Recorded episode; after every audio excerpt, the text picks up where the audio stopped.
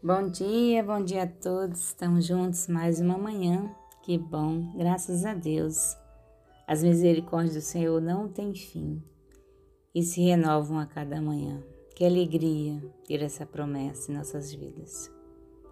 Desejo que o seu coração esteja em paz, esteja repleto de esperança, de renovo de espírito, para que possamos ser mais parecidos com Jesus a cada dia, a cada manhã Estamos nos últimos dias da mensagem mosaico do Advento.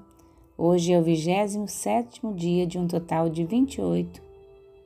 Se você tem estado conosco nesses momentos, acompanhando esses momentos da vida de Jesus, em que os evangelistas Mateus, Marcos, Lucas e João descrevem, desejo que o seu coração tenha se alegrado com essas maravilhas aqui descritas.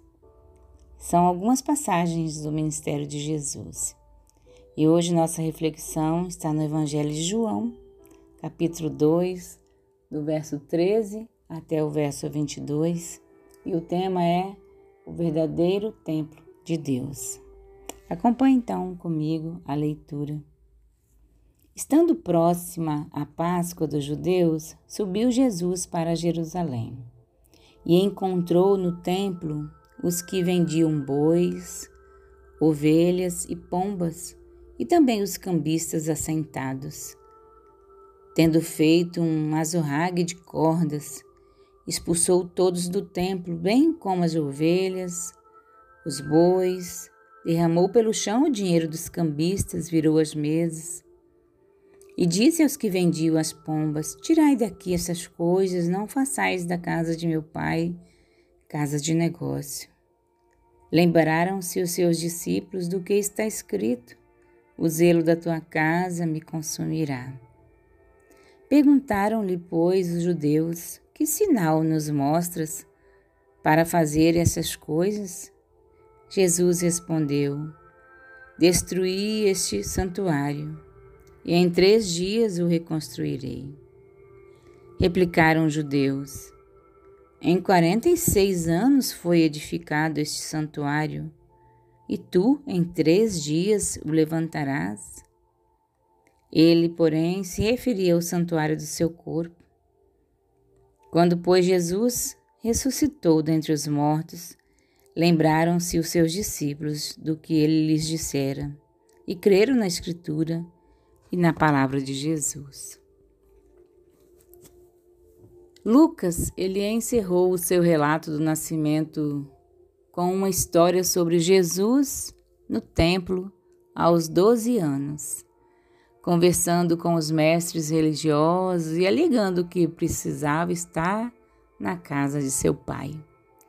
Na narrativa do evangelista João, que lemos hoje, Jesus estava de volta ao templo, como um adulto agora expulsando os cambistas e seus animais, derramando suas moedas, derrubando suas mesas e dizendo-lhes que parassem de transformar a casa de seu pai em um mercado.